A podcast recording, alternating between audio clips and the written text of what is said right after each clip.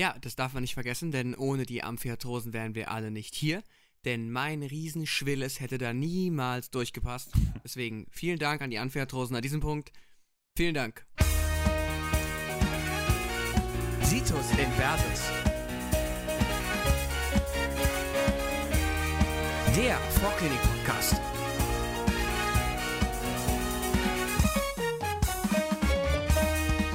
Hi, wir sind Situs Inversus und herzlich willkommen zu unserer Pilotfolge, die heute sich mit der allgemeinen Anatomie und der Osteologie beschäftigt. Wir sind froh, dass ihr hier seid.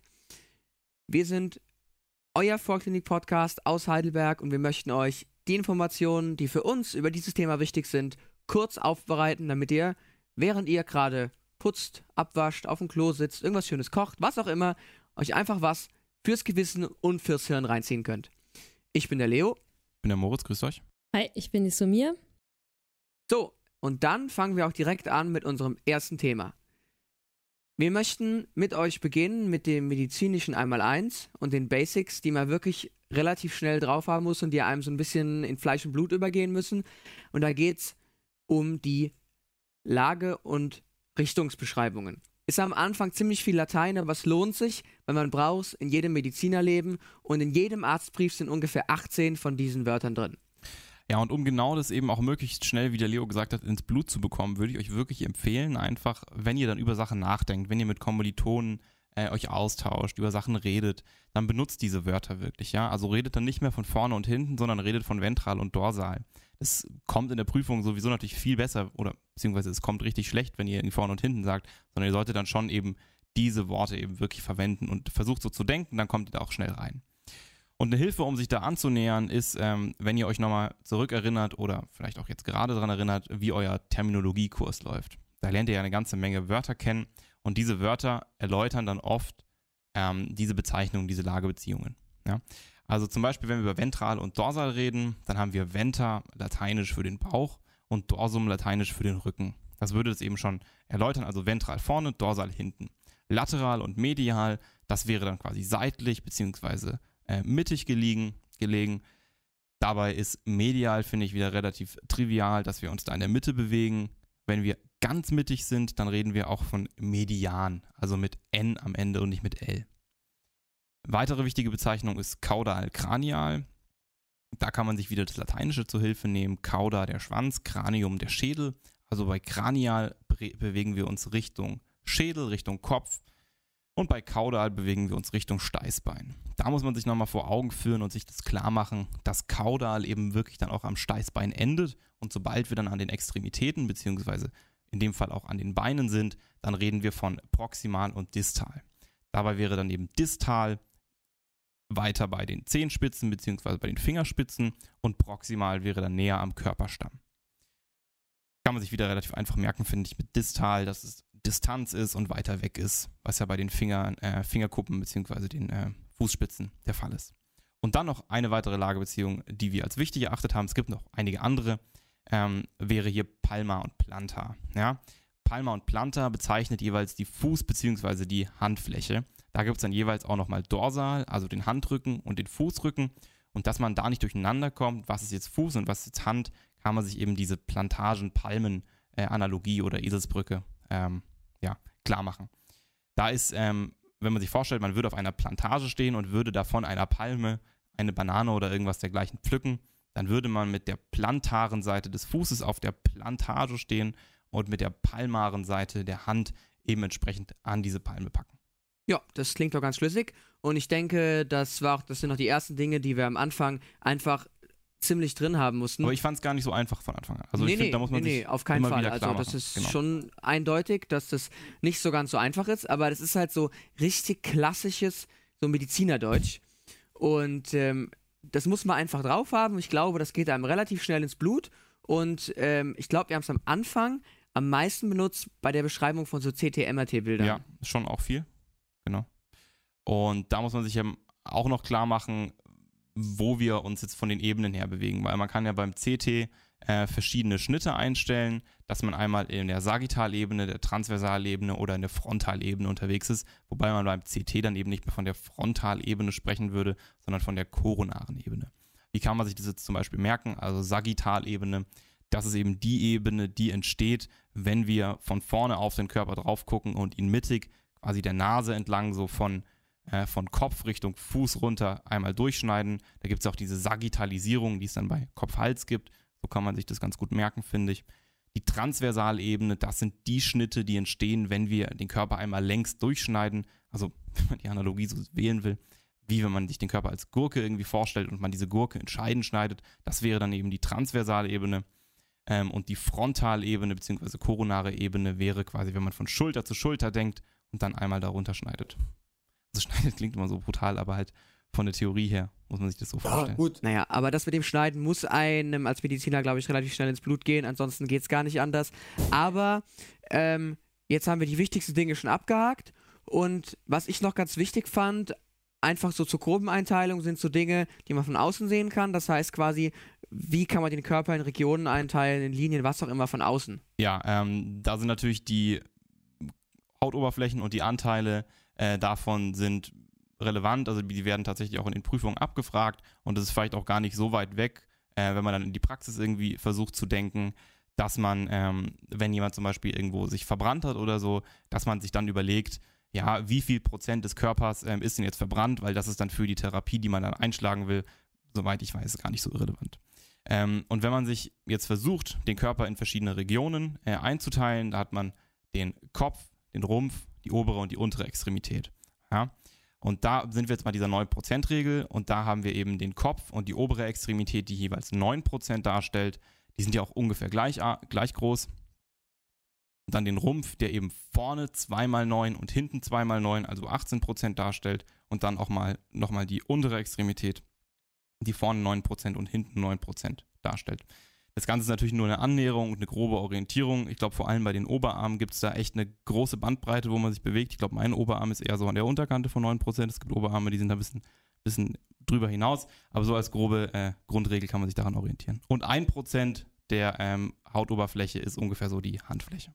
Ich glaube, da wäre es vielleicht noch ganz wichtig zu erwähnen, dass ähm, wenn man jetzt von der oberen Extremität gesprochen, dass wenn von der oberen Extremität gesprochen wird, dass eben nur ein Arm gemeint ist mit 9% und genau, nicht, nicht ja, beide zusammen. Um das zu präzisieren. Da finde ich aber nicht ganz das Problem, weil da kann man ja auch einfach mal schnell runterrechnen, wenn man weiß, so grob, wie viel Prozent in welche Region, kann man mal rausrechnen. Genau, wenn man nämlich am Rechnen ist, dann fällt einem nämlich auch auf, dass man mit dem, was ich bisher gesagt hatte, nur auf 99 Prozent kommt. Fehlt noch ein Prozent, das ist nämlich das, die Genitalregion.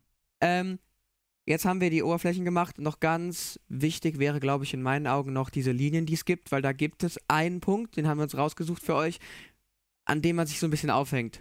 Genau, ja. Also im Prinzip kann man sich die super vor Augen führen, wenn man sich einfach die Bilder anschaut. Aber das Einzige, wo man potenziell drüber stolpern kann, ist dieser, diese Bezeichnung para, die ja eigentlich irgendwie lateinisch für nebendran ist. Ähm, aber das ist irgendwie nicht überall nebendran gemeint. Also wenn wir vorne bei, von para sternalis reden, dann ist es wirklich neben dem, neben dem Sternum, weil es eben die Linie Sternalis gibt, die tatsächlich den Rand des Sternums irgendwie ähm, oder beziehungsweise am Rand des Sternums liegt.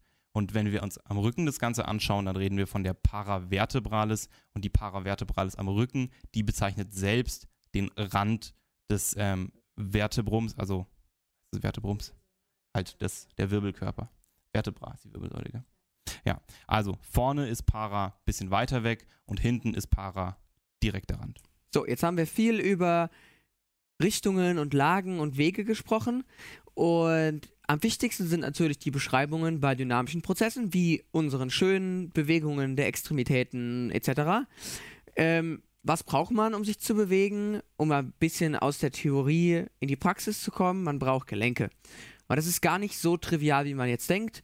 Ich meine, es gibt einen ganzen Fachbereich, der nur über Gelenke und Bewegungen geht. Und deswegen finde ich es wichtig, dass man gerade am Anfang darauf eingeht und sich ganz klar macht, was ist was. Genau, und da ist es so ein bisschen so eine, nicht ganz trivial, weil Gelenke sind an sich einfach nur Knochenverbindungen. Also irgendwo, wo zwei Knochen aneinander sind, da spricht man von einem Gelenk. Und du jetzt gerade so diese, schon von Bewegung gesprochen hast, Leo, ähm, das ist auch das, was, glaube ich, die meisten am Anfang mit einem Gelenk verbinden. Aber an sich ist ein Gelenk einfach nur eine Knochenverbindung. Und da gibt es die unechten und die echten Gelenke. Und da ist eben das entscheidende Kriterium, über das wir reden müssen, ist der Gelenkspalt. Und diesen Gelenkspalt, den gibt es eben wirklich nur bei echten Gelenken. Ja? Und wenn wir unechte Gelenke haben, dann ist es ähm, haben wir eben nicht so einen Spalt, was eben auch zur Konsequenz hat, dass da irgendwas dazwischen sein muss. Und das unterscheidet sich je nach Art. Da gibt es die Syndesmosen, die Synchondrosen und die Synostosen. Ähm, bei den Syndesmosen haben wir eine bandhafte Verbindung, bei den Synchondrosen haben wir eine knorpelhafte und bei den Synostosen eine knöcherne Verbindung. Ja, da kann man sich dann verschiedene Wege überlegen, wie man sich das merken kann. Ich finde, ähm, bei Synostosen ist es relativ trivial, weil da ist ja Os drin. Ich glaube, das kriegen die meisten relativ schnell mit, dass ähm, Os lateinisch für den Knochen steht. Und ob man sich jetzt irgendwas, welche anderen Eselsbrücken überlegt, da lasst euch irgendwas einfallen. Zum Beispiel irgendwie Sündesmose, da steckt das Wort Sünde drin, da muss man beichten. Erster Buchstabe von beichten ist B, bandhafte Verbindung. Ja? Also lasst einfach euer, eurer Kreativität freien Lauf. Überlegt euch was und dann kann man sich das auch relativ schnell einprägen. Bei den echten Gelenken, da unterscheiden wir jetzt nochmal eben diejenigen, die wirklich gut zu bewegen sind, die Freiheitsgrade haben. Das sind die Diarthrosen und die Amphiarthrosen, die wirklich einen straffen, engen Bandapparat haben, die eben nicht beweglich sind. Das wäre zum Beispiel sowas wie das Iliosakralgelenk. Also da haben wir zwar einen Gelenkspalt, aber weil die Bänder so mega straff sind, können wir dieses Gelenk nicht bewegen. Ja, das darf man nicht vergessen, denn ohne die Amphiarthrosen wären wir alle nicht hier. Denn mein Riesenschwilles hätte da niemals durchgepasst. Deswegen vielen Dank an die Amphiarthrosen an diesem Punkt. Genau. Vielen Dank.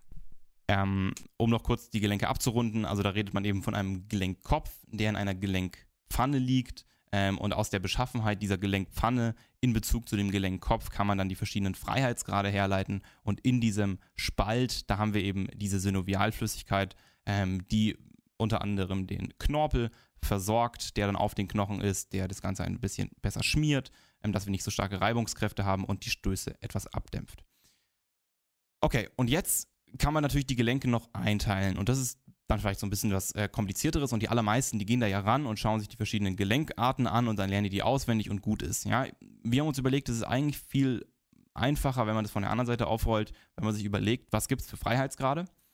Gelenke können entweder um sich selbst rotieren, können vor und zurück bewegen und, oder links und rechts bewegen. Ja, das sind die drei potenziellen Freiheitsgrade, die es gibt. Ähm, und wenn man sich jetzt überlegt, ja, welche Gelenke haben denn drei Freiheitsgrade, da fällt einem das, einem das Kugelgelenk ein. Und wenn man über zwei Freiheitsgrade spricht, dann müssen wir die Rotation rauskicken. Dann haben wir noch Eigelenk und Sattelgelenk. Und wenn nur noch ein Freiheitsgrad übrig bleibt, dann haben wir das Radgelenk, das nur rotieren kann, und das Scharniergelenk, das nur vor uns. Ja, aber zu diesen ganzen Gelenkarten, da veranschaulicht gleich die Summier das Ganze ein bisschen und ähm, bringt Beispiele ähm, an allen möglichen Fronten, die uns so einfallen.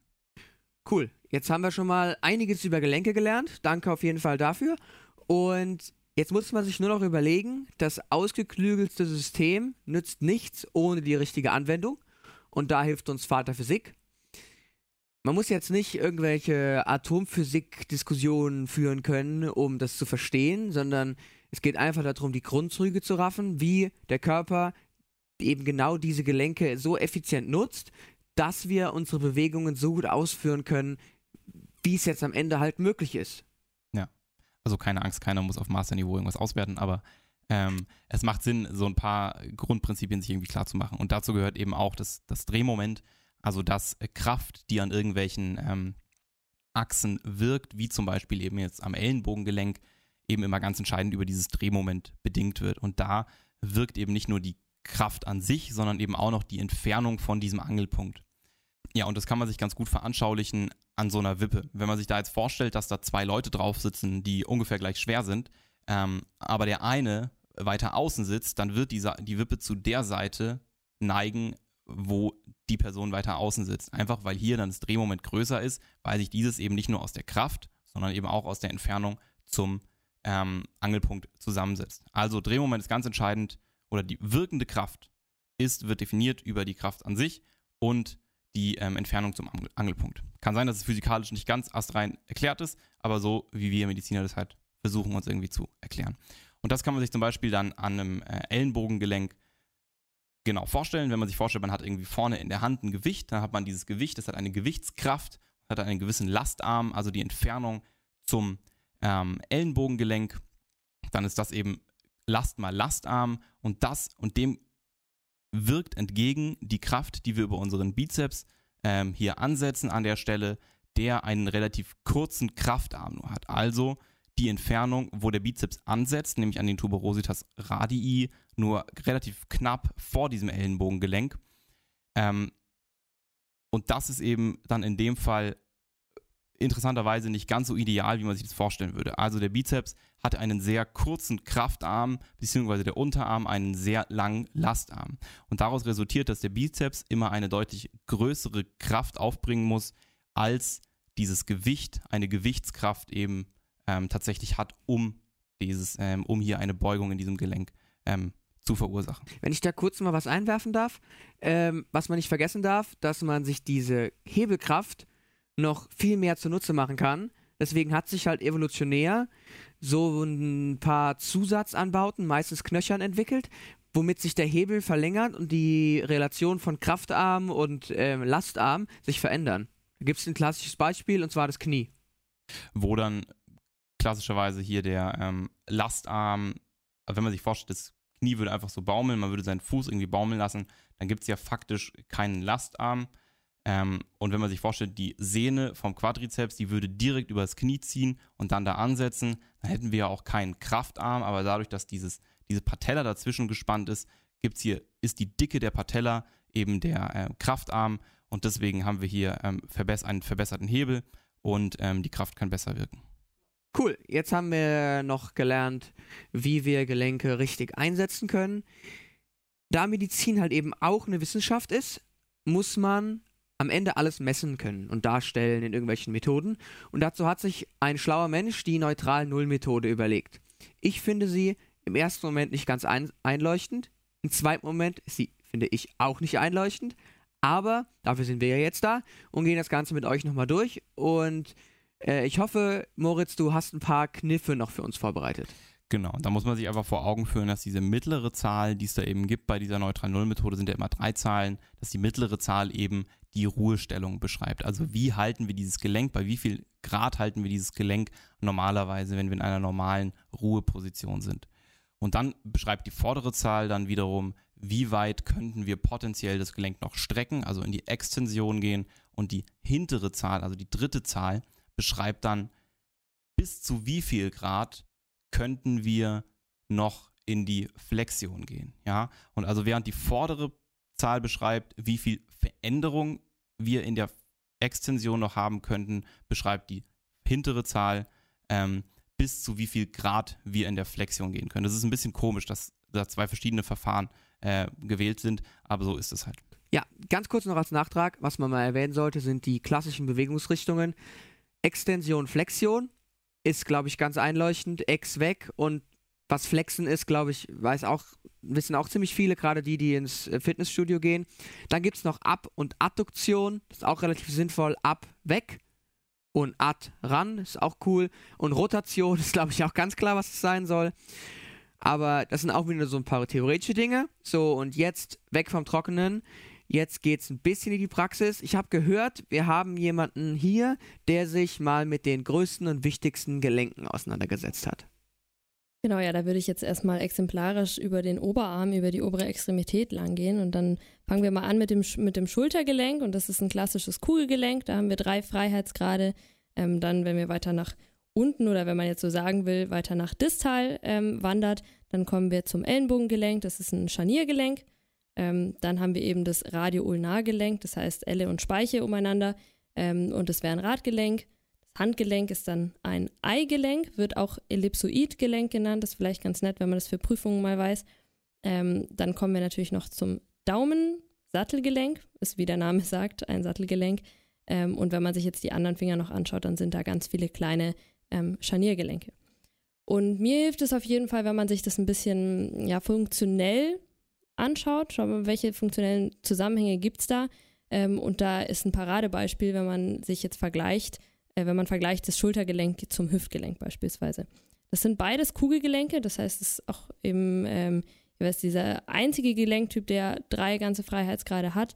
Ähm, und das Schultergelenk hat dann eben ja eine sehr hohe Flexibilität. Wir haben ähm, ganz viel Beweglichkeit, ist auch relativ instabil ähm, im Vergleich jetzt zu den anderen Gelenken, die wir im Körper so haben. Ähm, und das Hüftgelenk ist eher stabiler, wir sollen ja drauf laufen und nicht umfallen.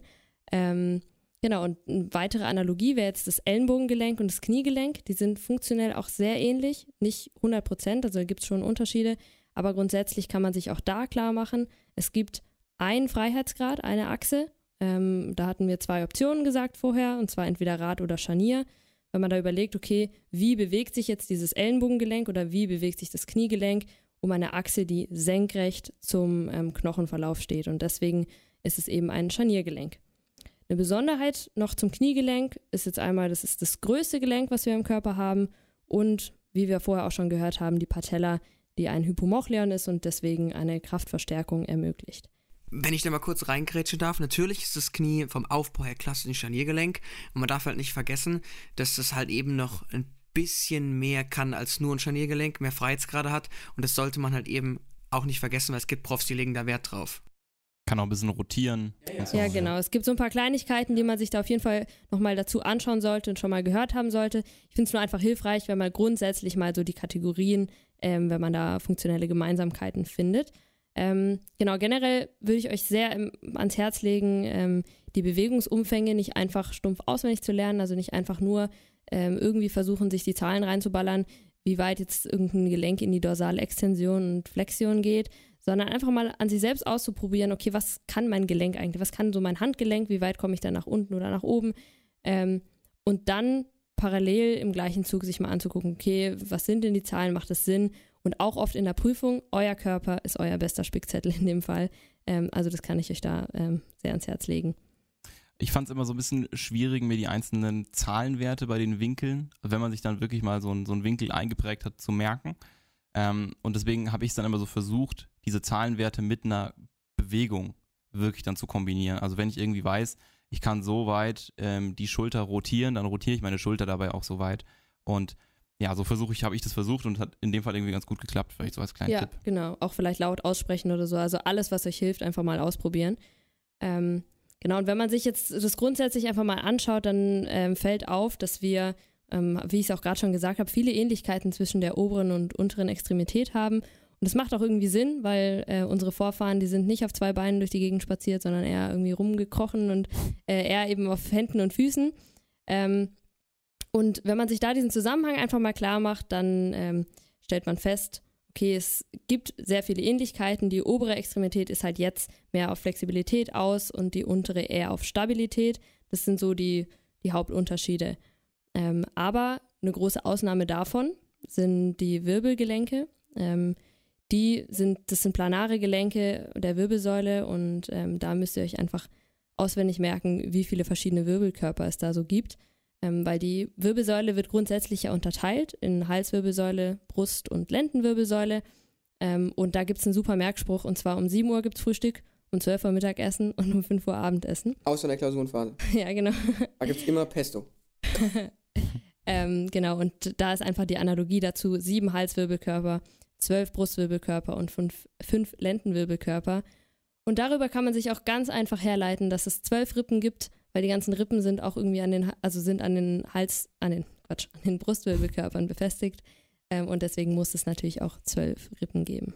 Das muss man sich mal ganz kurz mal klar machen. Das heißt, wenn man die obere Extremität kann, dann hat man quasi fast alle Gelenke und Bewegungen, weil was haben wir außer der oberen Extremität eine untere? Ja. Die ist ziemlich, ziemlich ähnlich aufgebaut und dann bleiben nur noch Wirbel übrig. Also ist schon. Ja. Und das ist halt das, was wir mit euch machen wollen, halt so ein bisschen outside the box zu denken, damit das Leben halt einfach leichter wird. Und deswegen haben wir jetzt für euch hier einfach noch ein paar Lernhilfen, Merksprüche, die euch das Leben ganz einfach leichter machen sollen. Genau, da ist es hauptsächlich eigentlich zur oberen Extremität. Und zwar fangen wir dann nochmal bei der Schulter an. Und zwar ähm, ich habe ja vorher schon gesagt, das Schultergelenk ist ziemlich instabil ähm, im Vergleich jetzt zu anderen Gelenken und ähm, ist auch nicht so äh, gut, gut geschützt, aber es gibt eben so eine, so eine äh, Struktur, die sehr wichtig ist und auch gerne abgefragt wird. Ähm, und es nennt sich das Schultergelenksdach oder auch Fornix humeri. Ähm, und das merke ich mir dadurch, dass man das Wort Dach ähm, beinhaltet die Buchstaben A und C, also AC. Ähm, und die drei Bestandteile sind einmal das Akromion, der Prozessus coracoideus und das Ligament, also das Band, was die beiden verbindet, das Ligamentum coracoacromiale. Also aller guten Dinge sind drei. Wir haben da drei Bestandteile. Ähm, genau, das kann man sich einfach ganz gut merken, denke ich. Dann gehen wir weiter nach unten. Und zwar überlegen wir uns, okay, wir müssen den Arm irgendwie ähm, supinieren und pronieren. Und falls ihr das noch nie gehört habt, don't worry, I got you. ähm, und zwar, wenn ihr eine Suppe trinkt, wenn ihr ganz viel Hornhaut habt und krass drauf seid, dann könnt ihr das mit der Hand machen. Ähm und darüber könnt ihr euch die Supination merken. Das heißt, die Handinnenfläche ist nach oben, also zur Decke gerichtet. Das wäre dann die Supination. Und bei der Pronation genau andersrum, ähm, wie als würdet ihr ein Brot greifen.